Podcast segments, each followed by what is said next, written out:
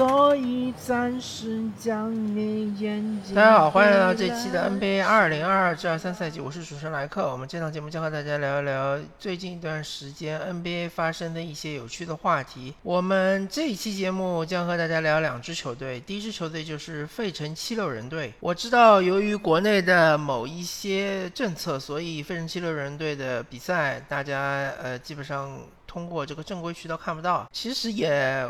没什么太大的问题，主要是因为达伦·穆雷他们的总经理，原火箭队总经理，曾经在这个呃香港事件中说了一句，就是“加油香港”嘛。其实我个人觉得是没有太大的必要去封杀七六人，但是现在呃目前的这个情况就是，包括腾讯也好，咪咕也好，包括一些这个呃。体育的一些其他的媒体都在封杀费城七六人。那么费城七六人队不管怎么说，在这个赛季他还是属于一支呃强队。他现在是在东部排名第四，所以我就说嘛，东部最强的四支球队，他就是应该是波士顿凯尔特人、布鲁克林篮网、密尔沃基公路、呃波士顿塞尔提克、布鲁克林篮网。密尔沃基公路和费城七六人，虽然说费城七六人现在，呃，胜率和第五的克利夫兰骑士是几乎相同啊，但是我觉得从档次上来说，他们还是更强一点。然后看一下这个，嗯，费城七六人队的攻防的一些数据啊，最简单的就是说，他们百回合，呃，得分是一百一十三点七分，这个百回合得分。相对来说还是属于一个中游水平，因为，呃，我大概瞄了一下啊，呃，东部前十的球队，第一当然是波士顿凯尔特人，百回合一百一十八点五分，遥遥领先，呃，第二是这个呃，印第安步行者一百一十五点六分，呃，第三是亚特兰大老鹰一百一十五点三分，那么这两支球队几乎啊百回合得分是差不太多。呃，第四应该就是布鲁克林篮网一百一十四点六分，那第啊第四是芝加哥公牛一百一十四点七分，第第五是布鲁克林篮网一百一十四点六分，然后第六是纽约尼克斯一百一十四分，那么第七才是到费城七六人，就是说，呃，费城七六人队这支球队。他们的进攻不算特别的出色啊，在东部也仅仅是，呃，排到个第七的水平。但是他们的防守非常的出色，防守百回合只输，呃，只被对方得一百零九点四分，这个百回合的这个失分是比较低的，强过我们所熟知的一些所谓的这个防守强队，比如说雄鹿。雄鹿是一百一十一点一分，呃，篮网布鲁克林篮网是一百一十点六分，还有这个纽约尼克斯，感觉也是一支防守强队，他们的百回合失分也要达到一百一十一点三分，呃，他这个百回合失分在东部前十球队里面，仅仅是比呃迈阿密热火一百零九分。当然，就是呃，七六人是一百零九点四分，那么差距其实不是特别的大啊。呃，还有就是最强的是克利夫兰骑士，百回合只是一百零六点八分啊，这个就是拉开一定的差距了。他们是在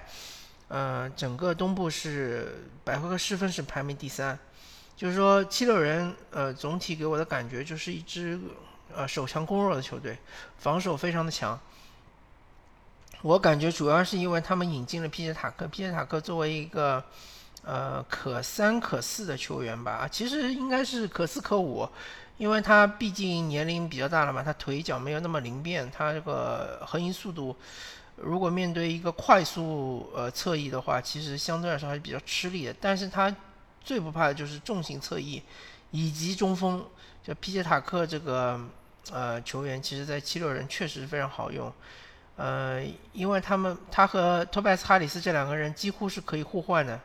就是可以就是呃，尤其在防守端可以呃互相转换。然后再看一下七六人队的具体的一些数据。先看一下出场率吧，因为费城七六人现在应该也是打了将近一半的赛程嘛。然后恩比德他是出场二十九场，詹姆斯哈登是出场二十五场，呃，泰瑞泰瑞斯马克西 Maxi 是出场二十一场，就是应该说是得分能力最强的这三个人，其实这个出场率并不是特别的好。呃，基本上恩比德应该是出场最多的球员了，也只是大概差不多，呃百分之六十几的这个出场率。呃，托拜斯哈里斯以及呃呃梅尔顿这两个球员出场的次数比较多，都是三十七场。呃，Shake Milton，呃，就是 Shake，嗯。米尔顿他是出场三十六场，然后尼昂是出场三十八场，哈雷尔是出场三十六场，呃，皮杰塔克出场比较多是三十八场，然后呃，科克马斯是出场就是最少的，我看下来主力轮换他只是出场二十二场，嗯，还有就是这个里德，嗯，保罗里德他出场三十三场，里德是作为一个。呃，第三中锋的一个候选人，他其实，在恩比德缺阵的那段时间打的还是不错的啊。还有就是这个塞博尔或者是泰博尔，他是出场三十六场，啊，这个塞博尔出场时间还可以，呃，一共是啊打了四十场比赛啊，相对来说，费城七六人打的比赛是稍微偏少一点的，但是这个出场呃次数的话还是。那恩比德应该是达到百分之七十左右，就是几个特别吃球权的球员，其实出场的次数不是特别多。不过好在就是恩比德缺战的那段时间，哈登还是能打。那么哈登缺战那段时间，恩比德还是能打。就是说他们双核驱动的球队，至少有一核是，嗯，大部分情况下是在球队的，所以其实对于他们的战绩的这个影响没有那么的大。那么，然后看一下，恩比德，当然就是说，呃，这个赛季打到目前为止是得分榜第二嘛，但是他其实离东契奇不是特别的远，而且他场均得分三十三点六分，确实是呃非常的厉害啊，应该是创造了他这个职业生涯最高的得分。呃，詹姆斯哈登场均十一个助攻，其实也是非常的厉害啊，嗯。其实就是说，这两个人，我觉得打到目前为止，他们的化学反应已经是形成了，而且形成的非常不错。当然，哈登的得分是偏低的啊，场均只有二十一点八分，呃，应该算是他自从去了火箭之后，场均得分最低的这个赛季。呃，马克西得分也是达到二十一点二分啊，其实马克西的这个得分还是可以的。呃，作为一个就是球权没有那么多的球员。呃，而且主要是以打乱战，包括是打反击为主的球员，场均二十一分还是可以的。那么托拜斯哈里斯场均十六点四分，就是说这主力这四位球员，呃，加起来他们场均就要拿到个呃将近九十分，那其实还是比较给力的，呃，九十几分吧，九十分出头一点点。然后这个梅尔顿加上呃米尔顿这两个球员场均都是能达到十分以上，尼昂场均九点四分，呃替补席其实这三个人的得分也是呃还是不错的。哈雷尔最近这段时间打的还是很好的，我还是看了几场比赛啊。哈雷尔在这个呃大帝恩比德缺席的这段时间打主力中锋打的还是很给力的。那么看一下三分球，呃，我比较关注的这一点啊，恩比德当然三分球，呃，三分命中率不是很高，三十四点一，场均，但是他出手也不多，就是三点一次出手，场均是能命中一点一个。恩比德的打法还主要还是在内线，呃，就是三秒区以内以及三秒区外一点的这个中投，呃，但是恩比德这个赛季的这个呃。命中率还是挺高的，他的命中率是达到是百分之五十三点四，两分球命中率达到百分之五十六点八，相对来说还是比较给力的。呃，罚球命中率也挺高的，是恩比德的罚球命中率是达到百分之八十五点八，因为他罚球多啊，场均要罚十一点六个球啊，是十次以上的罚球。那个整个联盟好像也没几个人，一个是恩比德，一个应该是字母哥，还有谁可能就没有了吧？应该没有场均十次以上罚球的。那么詹姆斯哈登，呃，他的三分球其实。呃，之前有几场比赛我观感不太好，我觉得他三分好像不太准，但是看了一下他的命中率三十七点六，其实还是可以的。呃，毕竟就是哈登好像没有任何一个赛季三分命中率是能达到百分之四十以上的，而且哈登的很多三分球都是后撤步，就是单打型的三分，或者说是持球投三分。毕竟他这个就是空位拿到定点三分的机会还是比较少的。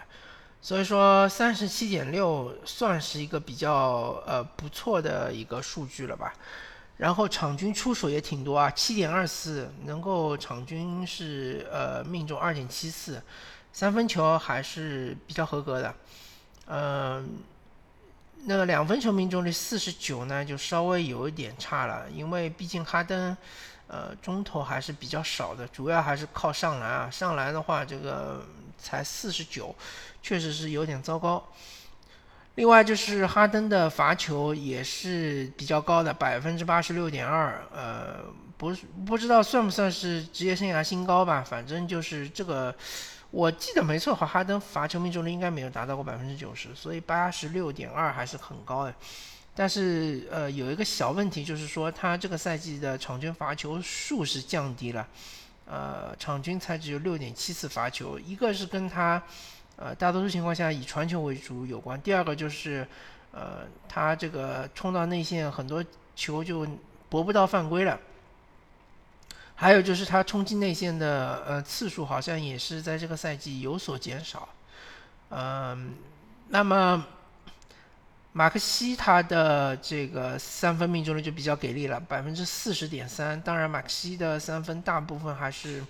啊接球投，但是这个场均六点四个两六点四次出手，呃命中二点六次，这个还是挺给力的，呃算是一个优质的射手。然后他的这个呃主要的问题也是一样的，就是他的两分球不太准，才只有百分之四十八点九。作为一个冲击型的一个球员啊，他这个说明终结能力或者说终结的手呃手感，呃这个赛季打到目前为止不是特别的好，呃然后罚球命中率有点偏低啊，百分之七十六点七啊，不算是一个合格的成绩。我觉得马克西应该是能达到百分之八十，呃场均是呃能够博得四点一次罚球，场均是罚进三点一个。嗯，托巴斯哈里斯，呃，这个赛季的三分球还是很给力的，三十八点五，因为他是不以三分球见长的一个球员，然后他能够这个达到百分之三十八点五，还是很给力，而且场均要进将近两两次三分球。呃，梅尔顿也是这个赛季三十九点五啊，这个梅尔顿确实三分球。呃，非常给力，然后也是一个非常好的优质射手，场均也能进二点四次三分球。呃，米尔顿三十六点六，只能说差强人意吧。呃，然后就是尼昂，尼昂确实是一个很好的射手，高个射手。因为尼昂的身高比较给力，所以说他打替补的四号位，一个就是说三分高炮台，第二个就是有一定的护框能力啊。你不能说护框特别好吧，但是确实是有一定护框能力。呃，三分命中率达高达百分之四十一点八，然后场均还能进二点三个三分球，确实是优质射手。呃，最后说一下皮杰塔克啊，最后说一下对皮杰塔克吧，因为皮杰塔克作为这个呃七六人这个赛季最重要的引援，嗯，之前我认为他的三分球其实很差，但是看了一下。好像也没有想象中那么差，他三分球命中率百分之三十七点九，就是将近百分之三十八吧，处于一个联盟平均水平的水，呃，差不多这样一个水准，但是就投的比较少，场均只投一点七次，只进零点七个，就场均一个三分球都不到啊，这个是稍微有点低了。但是塔克这个赛季的罚球命中率特别高，百分之八十三点三，但是他罚球的次数也比较少。接下来就说一说七六人之所以说，呃，开赛刚开始这个状态那么差，对吧？一直在输球，然后最近这段时间为什么突然之间爆发？然后现在的战绩也已经逐渐逐渐追回来了。现在其实离这个东部第一波士顿凯尔特人也没有特别的远啊。看一下这个战绩，七六人好像是，呃，仅仅是离东部第一差了这个三点呃三点五个胜场。然后最近十场比赛也是七胜三负啊，其实跟凯凯尔特人的战绩是一样。那么当然，如果说你和东部第一的战绩一样，那你永远没有办法追上他，对吧？你就要战绩比他好，呃，才慢慢慢慢有机会追上。呃，七六人现在的最大优势就是他们的伤员全部回来了，基本上没有呃，除了科克科克马斯，呃，他可能还是处于受伤状态，其他的基本上全部都回来了。然后，我觉得七六人就是。呃，刚开赛的时候还在找这个化学反应，确实，詹姆斯哈登上个赛季打得非常糟糕，因为他的受到一个呃脚腿筋伤势的影响，而且他恢复了之后，呃，心理上还需要一个适应的过程，对吧？然后这个赛季他其实是彻底的把自己从一个超级得分手的这样一个角色，完全转型成一个辅助手。呃，完全是辅佐这个恩比德，包括恩比德如果不在的情况下，他也是尽量多的传球给呃 Maxi 或者是这个呃呃就哈雷尔对吧？还有就是呃尼昂之类的球员，尽量的呃说通俗点就是刷助攻，而不是刷刷那个得分嘛。然后恩比德和哈登之所以他们这个组合厉害，就厉害在。呃，首先，恩比德他本身如果在低位能够要到一个很深的位置，那么他这个出手投篮博得一个是就是博得这个呃犯规的可能性，包括他本身能够把这个球投进的可能性都是极大的升高了。在没有哈登之前呢，恩比德最大的问题就是如何能够呃得到一个比较。深的一个位置，然后队友再把球传到他的手上，啊，这个过程其实本身是比较呃困难的。另外就是恩比德他本身面框单打的时候，他也是比较喜欢在一个比较深的位置，啊，当然不是说深入到三秒区以内啊，就是说三秒区边缘的，就是十到六尺的这样一个两分球的中投的位置。但是当你在里面要到这个位置的时候，呃，防守队员往往会就是贴身，包括甚至于可能会绕前，就不让你拿到这个球。现在恩比德和哈登打挡拆，最大的目的就是让恩比德能够处于一个他最舒服的一个持球位置，呃，有可能是在呃三秒区以内拿到球背身直接翻身勾手。或者是在三秒区边缘的左侧或者右侧，我我感觉他好像在右侧会比较舒服一点。呃，左右两侧的一个呃离篮筐不算太远的一个中投位置。然后这个位置，当恩比德站住，哈登跟他打完挡拆，然后一个基地传球传到他手上，他既可以马上就出手。也可以就是拿到球之后做一个三威胁动作，把对方中锋点起，然后再突入内线做一些其他动作，呃，甚至于或者说，如果说他拿到球，对方就直接上去包夹他的话，他也可以把球传到呃这个弱侧的三分射手手上，比如说 Maxi 啊，或者是托拜斯哈里斯啊，就是说，呃，詹姆斯哈登和恩比德的这个挡拆配合。作为起手之后，恩比德拿到球之后，他有很多呃选择，而且他的这些选择往往都是能让球队得到非常好的一个出手机会。另外，如果他不是他自己出手，他把球传出去之后，他的队友会拿到一个提升自己投篮命中率的机会。所以说，呃，这个挡拆是很难防的，因为本身恩比德他本来就是一个。呃，身高足够高，吨位足够足的一个球员，他做强的时候，你是很难绕防的。比如说，呃呃，这个联盟最强的绕防手斯马特，或者说是，呃，我我所能想到的一个是斯马特，呃，还有就是这个灰熊队迪隆布鲁克斯，这两个人是绕防能力最强的。呃，然后就是最能够挤掩护的，就是你这个中锋过来做墙，他能够从中锋边上身边挤过去，对吧？然后再呃重新呃到达你这个持球手的面前。但是恩比德这一点就很难挤过去，真的很难很难。所以说，嗯。当詹姆斯·哈登和恩比德都是健康的情况下，呃，七六人队的这个挡拆是很难防的。另外，呃，当这个七六人拿下篮板，如果是哈登拿下篮板的话，他在他拿下篮板的一瞬间，其实 Maxi 就已经是快下了，而哈登第一传的这个就是准度非常的高，可以直接找到 Maxi。呃，Maxi 他这个拿到球之后，面前如果只有一个防守队员，他绝对会冲击篮筐，而且往往就是，这就是其实就是呃 Maxi 他最厉害的一点，就是当他面前只有一个防守队员，而且他起速了之后，很容易打成二加一。嗯，就是。这两套这个进攻方式，其实就是呃，我觉得是七六人队的最强的这个进攻的呃两套方式。第一套就是阵地进攻，打恩比德和哈登的挡拆；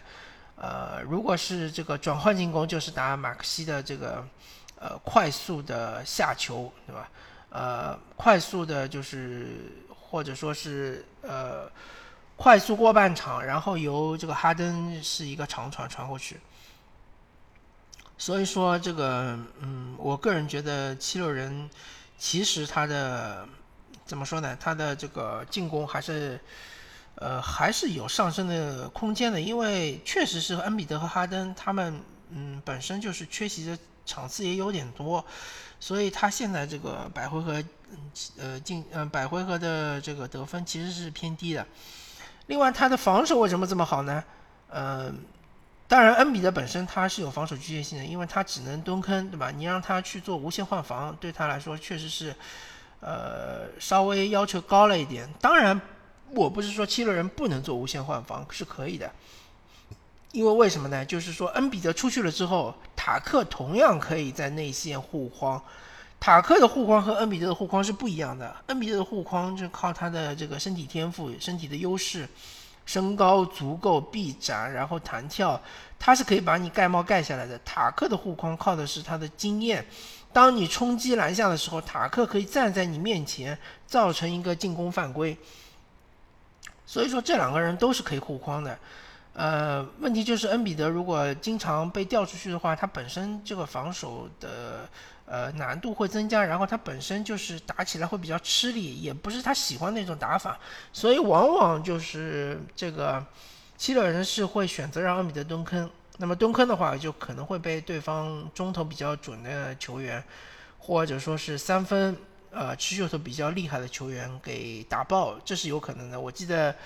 嗯，有一场比赛印象很深，就是 CJ 麦克勒姆面对七六人的时候投进十一个三分球，就是全部都面对恩比德的蹲坑。包括哈雷尔也是蹲坑型打法，就这两个中锋都是蹲坑的。那么，嗯，除了这种情况之外呢，恩比德内线的这个护框其实是逐渐逐渐在一个呃升高的，就是它的这个效果是在逐渐逐渐升高的这样一个趋势。就赛季该刚开始的时候，就呃，他这个内线护框就非常非常稀烂了，然后这个。经常也会看到被对方抱前场篮板啊，或者是被对方冲进来之后，完全就目送对方上篮啊。然后现在逐渐逐渐的，确实这个恩比德他发挥出了他的内线护框的这个能力啊。呃，这第一点，第二点就是他的三四号位皮杰塔克和托拜斯哈里斯没有明显的这个防守短板。呃，而且他的塞博尔如果上场的话，也是一个外线的一个防守大闸，他的呃领防也好，他的这个呃协防也好，能力都是非常非常强的。而且这个七六人有不少的这种就是攻防一体的球员，像梅尔顿啊、米尔顿啊这样的球员，呃，防守都是不错的。所以说，虽然说七六人手上是有防守弱点的，比如说 Maxi 这个球员，他相对来说比较矮矮一点啊，他这个面对对方的，比如说重型锋线，他是几乎是呃没有什么机会能防住的。然后哈登呢，他就是呃虽然说作为一个控卫，但是他本身是一个锋线体型，而且他呃体重也比较大，所以说他的这个移动是比较慢的。呃，往往哈登还是作为一个就是弱侧的防三分球的这样一个球员，呃，但是他本身来说，他的如果说面对对方一个小个控卫的话，他还是防不住的。就是恩比德、哈登和马克西，包括尼昂，尼昂他当然就是说做个白人锋线嘛，身高是足够的，但是嗯，防大部分的这种持球攻的大神，他基本上也是防不住的。还有包括哈雷尔，哈雷尔作为一个中锋，对吧？他身高不足，所以他内线的护框是很一般的。就就他们都有各自的防守的缺陷，但是你说，呃，整体来说，总体来说，七六人还是能够建立一套比较好的一个防守体系，还是能够压制住你的这个得分，不会让你打起这种非常流畅的进攻。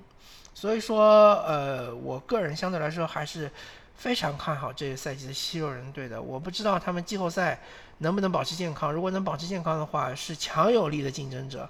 呃，包括波士顿凯尔特人，包括呃这个呃波士顿塞尔迪克，包括密尔沃基公路，包括布鲁克林篮网。这三支球队面对七六人都不是特别好对付的，好吧？因为这个费城七六人，呃，这一支球队说的时间有点过长了，所以就是第二支球队，我本来想再说一下，呃，这个，呃，犹他爵士的，但是确实这个时间有点超了，所以说下一期吧，下一期我再跟大家聊聊犹他爵士。感谢大家收听这一期的 NBA 二零二二九二三赛季，我是主持人莱克，我们下期再见，拜拜。Is another day.